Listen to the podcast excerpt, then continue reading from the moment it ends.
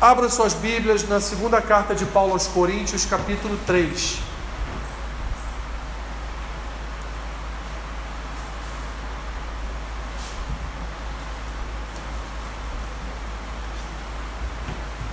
Segunda Coríntios, capítulo 3. Quero trazer aqui uma breve reflexão para todos nós. 2 Coríntios capítulo 3. Vamos fazer a leitura de todo, de todo o capítulo, que não é grande, é um capítulo curto. É o capítulo, inclusive, que você estará lendo amanhã, no Caminhando pelas Escrituras. Acho que é esse. Vamos orar antes de fazer a leitura do texto bíblico. Pai, nós cremos que quando abrimos a tua palavra, nós estamos como que abrindo a tua própria boca. Fala nosso coração nesta noite, edifica-nos, Senhor, segundo tudo aquilo que o teu Espírito tem reservado a falar para as nossas vidas. Assim te pedimos e oramos, em nome de Jesus. Amém. 2 Coríntios capítulo 3 diz assim: Começamos porventura outra vez a recomendar-nos a nós mesmos? Ou temos necessidade, como alguns, de cartas de recomendação para vós outros ou de vós? Vós sois a nossa carta, escrita em nosso coração, conhecida e lida por todos os homens, estando já manifestos como carta de Cristo, produzida pelo nosso ministério, escrita não com tinta, mas pelo Espírito do Deus vivente, não em tábuas de pedra, mas em tábuas de carne, isto é, nos corações e é por intermédio de Cristo que temos tal confiança em Deus. Não por nós mesmos, não que por nós mesmos sejamos capazes de pensar alguma coisa como se partisse de nós. Pelo contrário, a nossa suficiência vem de Deus, o qual nos habilitou para sermos ministros de uma nova aliança, não da letra, mas do espírito, porque a letra mata, mas o espírito vivifica. E se no ministério, o ministério da morte, gravado com letras em pedras, se revestiu de glória, a ponto de os filhos de Israel não poderem fitar a face de Moisés por causa da glória do seu rosto, ainda que desvanecente, como não será de maior glória o ministério do Espírito?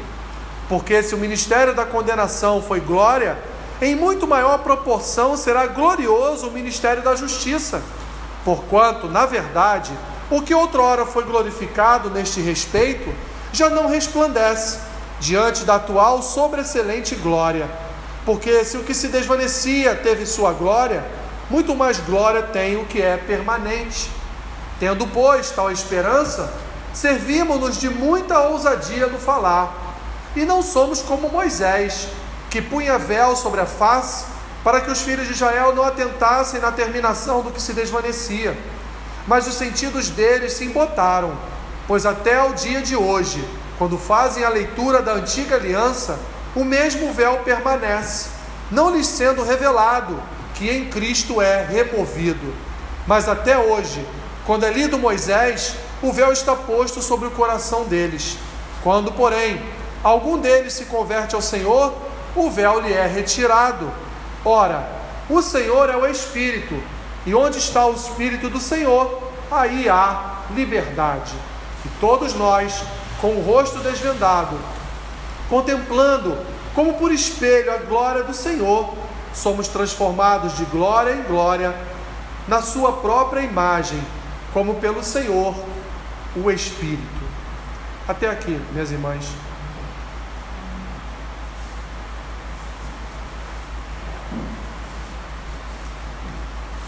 Quando uma pessoa é sequestrada, levada como refém, normalmente colocam logo sobre a cabeça dela um pano de saco para lhe impedir a visão, para que ela não venha a saber para onde está sendo levada, qual é o caminho do cativeiro.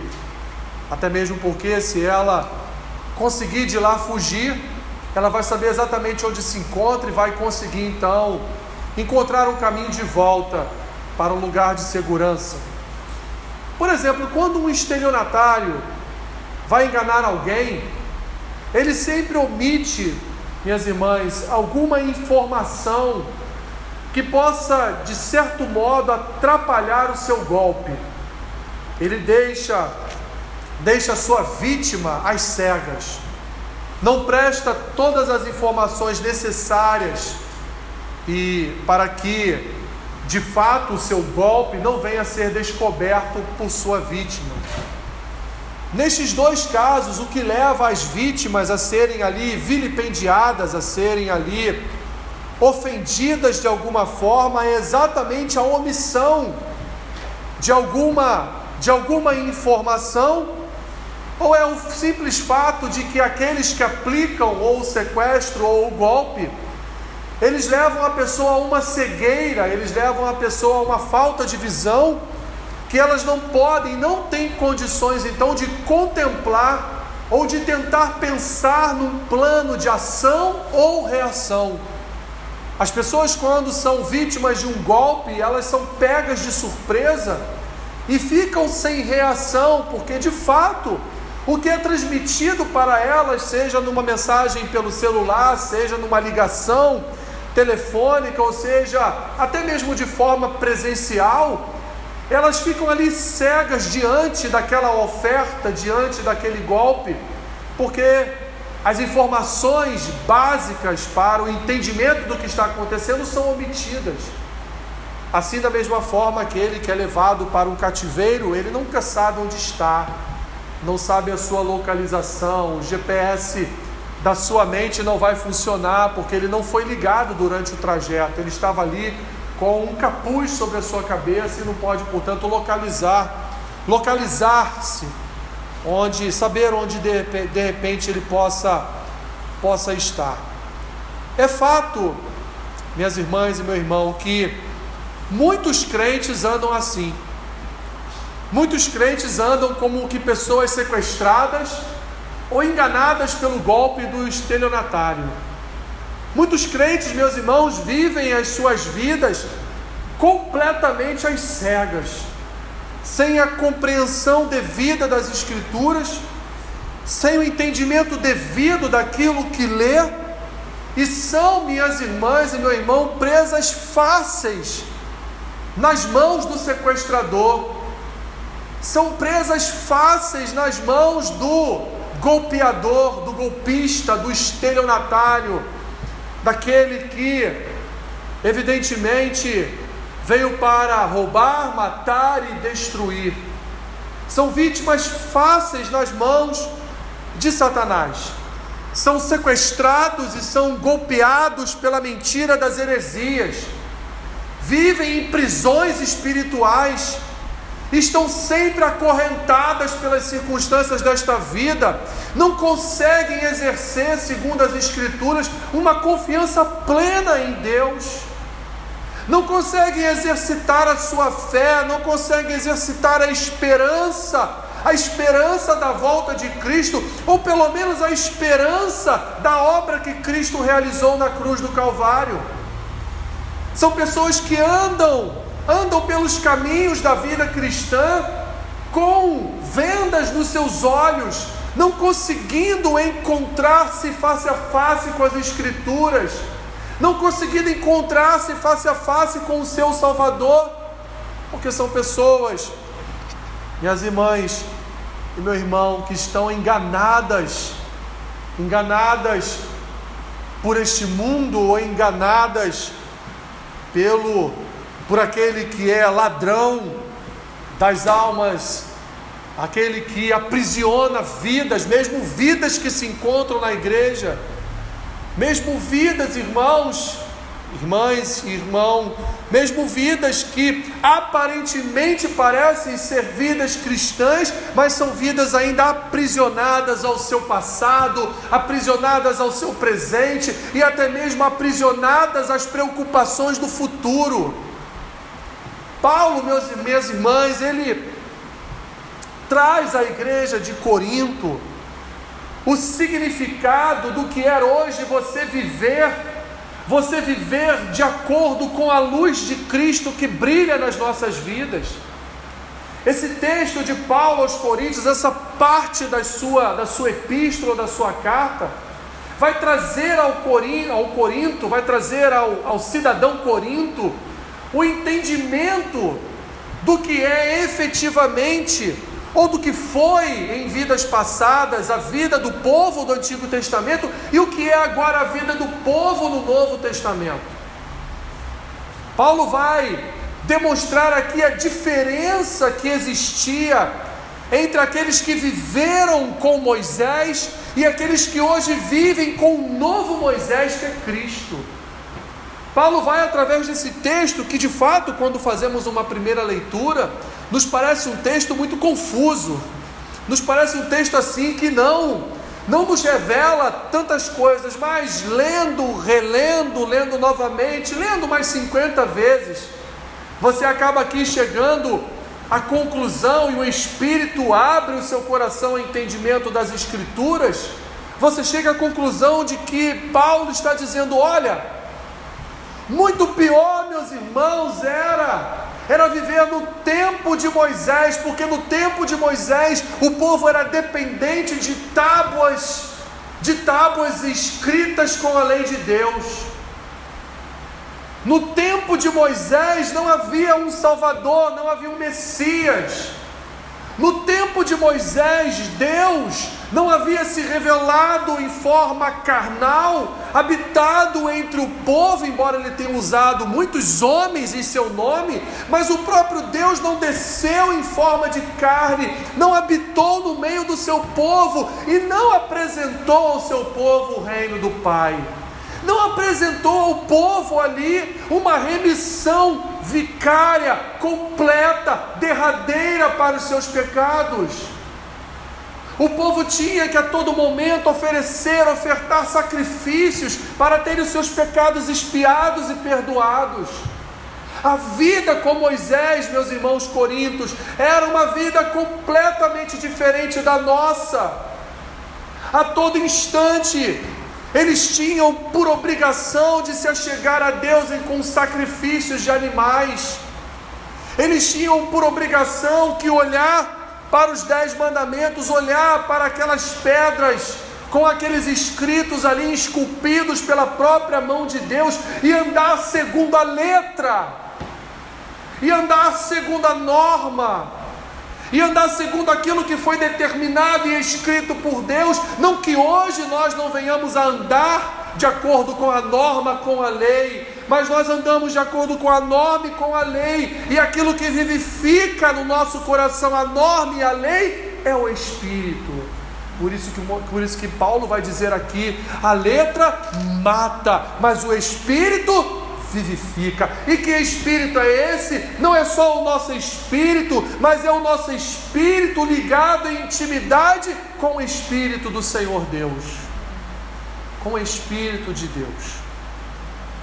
Paulo explica aqui, meus irmãos, que agora nós não precisamos de fato mais daquelas tábuas inscritas, esculpidas com a letra de Deus, porque agora, meus irmãos, nós mesmos somos as cartas que Deus está com o seu próprio punho escrevendo, esculpindo e trabalhando em cada um de nós.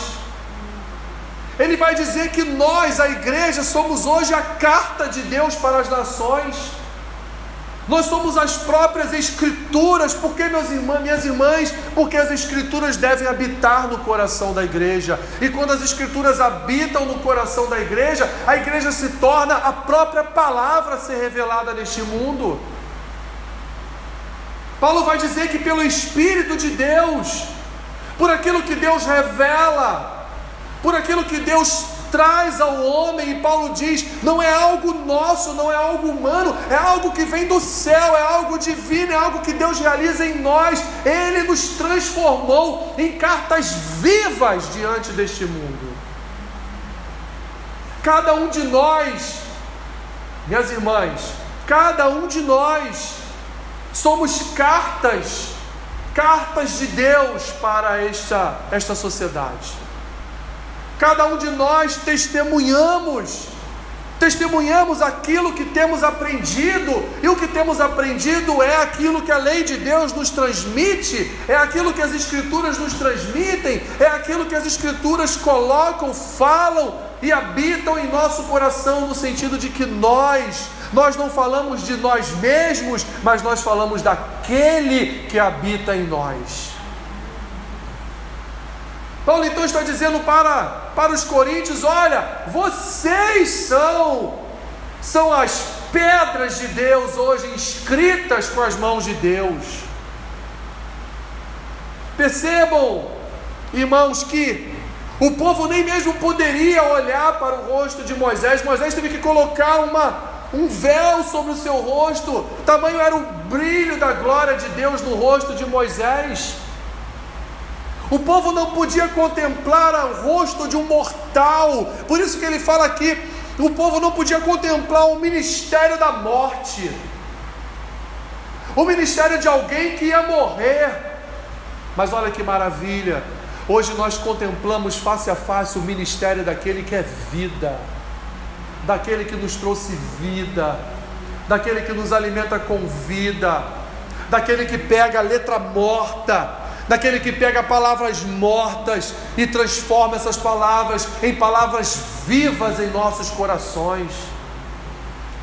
Deus pega essas palavras escritas na Sua palavra Deus pega cada frase dos textos bíblicos e Ele nos transmite através do Espírito, e Ele faz com que essas palavras dos nossos corações sejam palavras vivas, sejam palavras de vida, sejam palavras que venham a vivificar a alma perdida e atribulada. Hoje nós, meus irmãos, não estamos mais como espectadores de uma palavra. Nós não estamos mais olhando para Moisés lá no monte, descendo com duas tábuas em suas mãos, com a lei de Deus escrita, porque hoje, meus irmãos, a lei de Deus está escrita no nosso coração. É o que Paulo diz aqui para os coríntios. A lei de Deus deve estar esculpida nos seus corações. A pedra hoje, onde Deus escreve, é o teu coração. O pergaminho onde Deus hoje escreve é o teu coração. E essa letra, essa palavra, quando entra no teu coração, e o teu coração recebe com a presença do Espírito de Deus, essa palavra se torna em poder, e é por isso que o apóstolo Paulo vai dizer em Romanos capítulo 1: o Evangelho é o poder de Jesus Cristo. O Evangelho é o poder, a palavra é o poder, é a própria presença de Cristo entre nós, é a Sua palavra.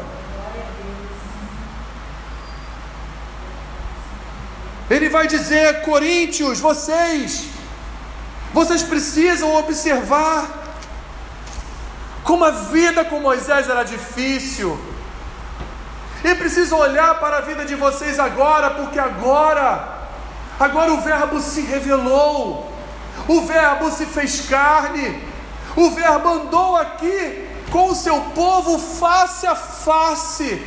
Enquanto o povo no Antigo Testamento não podia olhar para o rosto daquele que era mortal, hoje nós olhamos para o rosto face a face daquele que vive e reina para sempre.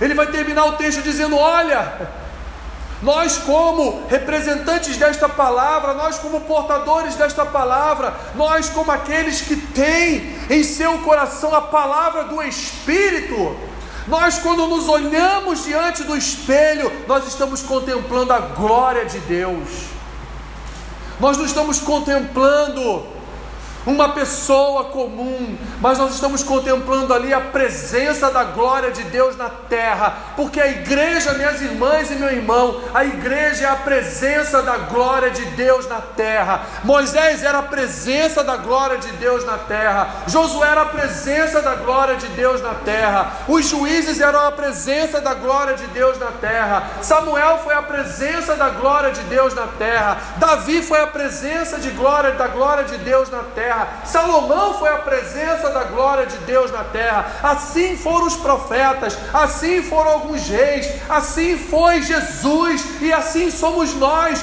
porque é essa herança que nós recebemos. Nós somos a presença de Deus nesta terra.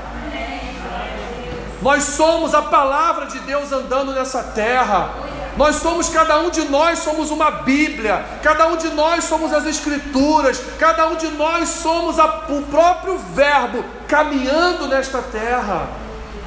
Nós, minhas irmãs, nós, como igreja do Senhor, nós somos os representantes e aqueles, meus irmãos, que refletem o Verbo de Deus.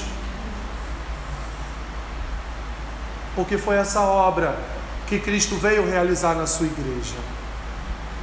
Cristo veio mudar, minhas irmãs, todo um cenário de uma vida cristã. Enquanto no Antigo Testamento o povo contemplava a face de homens de Deus, hoje nós contemplamos a face do próprio Deus. Hoje nós contemplamos a face do próprio Senhor Jesus, porque hoje nós andamos, andamos com a presença do próprio Senhor Jesus em nós. O povo não podia andar com a presença de Moisés no seu coração, o povo não podia andar com a presença de Abraão no seu coração. O povo não podia andar com a presença de Jacó no seu coração. O povo só podia andar com as recordações das palavras de Moisés. O povo só podia andar com as recordações das promessas de Deus a Abraão. O povo só podia andar com as promessas de prosperidade de terra também ao servo Jacó, mas o povo não podia andar com estes homens nos seus corações. Mas nós, meus irmãos, esses coríntios que agora Paulo fala, quem Paulo fala, eles e nós andamos com Jesus em nosso coração. Que maravilha, minhas irmãs! Que maravilha hoje é você levantar pela manhã e quando você vai dar aquela ajeitada no seu rosto, no espelho pela manhã, você está contemplando a própria imagem do Senhor. Você está contemplando a própria imagem de Cristo. Quando você sai pelas ruas, quando você vai a um trabalho, quando você vai numa fila de banco, quando você vai a um mercado, é a palavra de Deus andando nas ruas é o Verbo de Deus ainda caminhando na sociedade, ainda caminhando entre nós. Cada um de nós, cada um de nós, minhas irmãs, andamos, andamos com o Espírito do Senhor. Cada um de nós andamos segundo a presença de Deus. Cada um de nós andamos, ainda que seja uma frase, ainda que seja uma palavra, ainda que seja um versículo, ainda que seja um capítulo inteiro ou o contexto de um livro, mas a palavra de Deus está no nosso coração. Porque nós andamos com ela, porque Jesus nos proporcionou andar com Deus e olhar para o nosso Deus todos os dias face a face ainda que seus olhos carnais não vejam, mas os nossos olhos espirituais contemplam a presença de Deus. Paulo vai falar de liberdade, minhas irmãs. Paulo vai dizer: aonde está o Espírito de Deus, aí há liberdade. Paulo vai dizer, minhas irmãs, que hoje, hoje nós não somos mais conduzidos pela graça que habitava no Moisés. Nós não somos mais conduzidos pelo general Josué.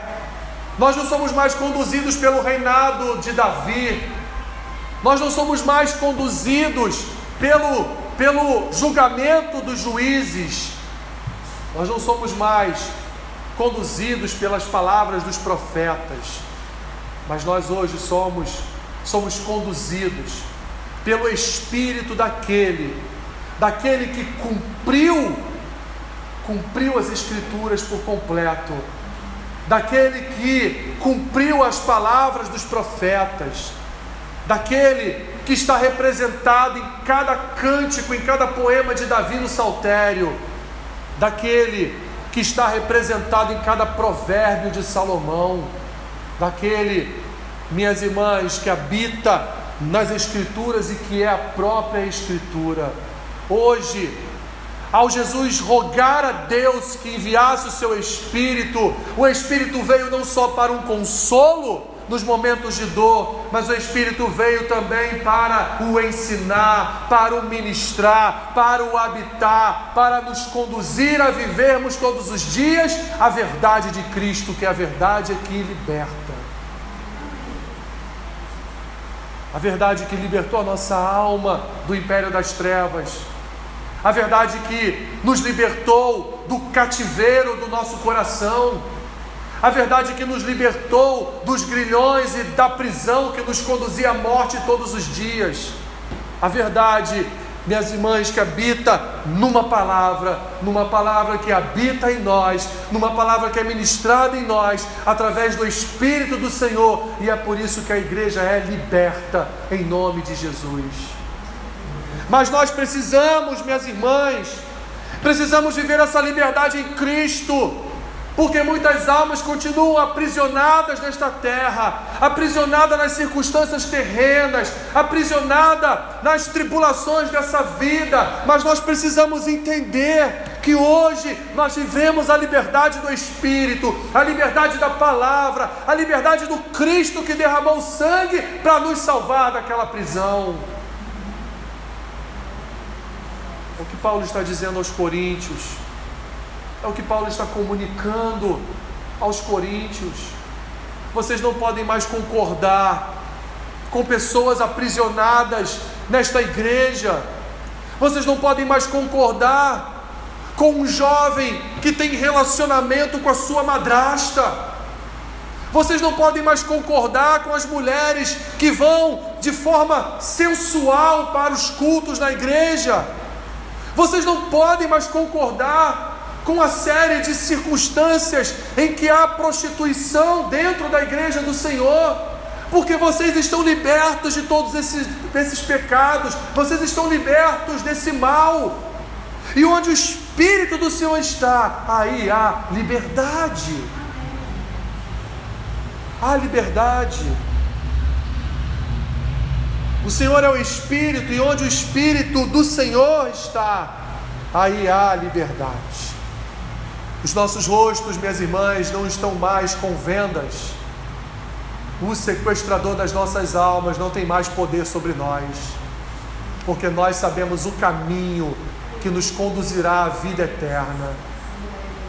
Não há mais capuz, não há mais venda, vendas em nossos olhos, não há mais escamas que nos impedem enxergar qual é o caminho, a verdade e a vida porque foi removido na cruz do Calvário.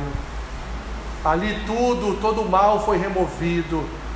Ali todo motivo de cegueira espiritual foi removido. Jesus veio para remover a nossa cegueira espiritual e nos conduzir ao caminho, ao novo e vivo caminho. Ali, ali, minhas irmãs, ali nós, nós tivemos as vendas retiradas dos nossos olhos e ali então passamos a contemplar a glória do Senhor. Se o povo contemplava a glória do Senhor no rosto de Moisés, mas no rosto mortal, hoje nós contemplamos a glória de Deus no rosto do próprio Senhor, em reflexo da nossa própria imagem, porque Deus habita na sua igreja e no seu povo. Lança fora lança fora da tua vida toda raiz de prisão, toda raiz de grilhões, porque Deus fez uma igreja livre, Deus promoveu liberdade, Deus assinou na cruz do Calvário a nossa sentença de absolvição para toda a culpa que nós levávamos antes no nosso coração. Deus nos absolveu, meus irmãos. Deus nos justificou naquela cruz e ali Ele nos lavou de todas as nossas iniquidades e nos libertou do império das trevas. E hoje não estamos mais em trevas, mas vivemos no reino do Filho, do Filho unigênito de Deus. Deus te abençoe. Que Deus te ajude a guardar o teu coração de tudo aquilo que te aprisiona, de tudo aquilo que te faz mal, de todas as lembranças de um passado que não é teu, porque não era você, era outra pessoa. Hoje você é nova criatura em Cristo. As coisas que passaram, as coisas que ficaram para trás, elas se fizeram já velhas e Deus já lançou tudo no mar do esquecimento. Eis que agora Busque coisas novas para a sua vida. Busque as coisas que Deus tem nos ofertado, nos ofertado não desta terra, mas nos ofertado do céu. E viva uma, uma vida livre de todo o mal. Em nome de Jesus. Em nome de Jesus. Senhor, rogamos a Ti nesta noite que o Senhor nos livre, ó Deus, de todo julgamento próprio, de toda culpa que muitos carregam ainda, Senhor, nas suas costas, em seus corações. Livra-nos, Senhor, deste mal. Livra, Pai, porque o Senhor tem nos dado liberdade em Cristo. O Senhor tem nos conduzido à liberdade em espírito. E assim nós queremos viver livres, Senhor, de todo o mal.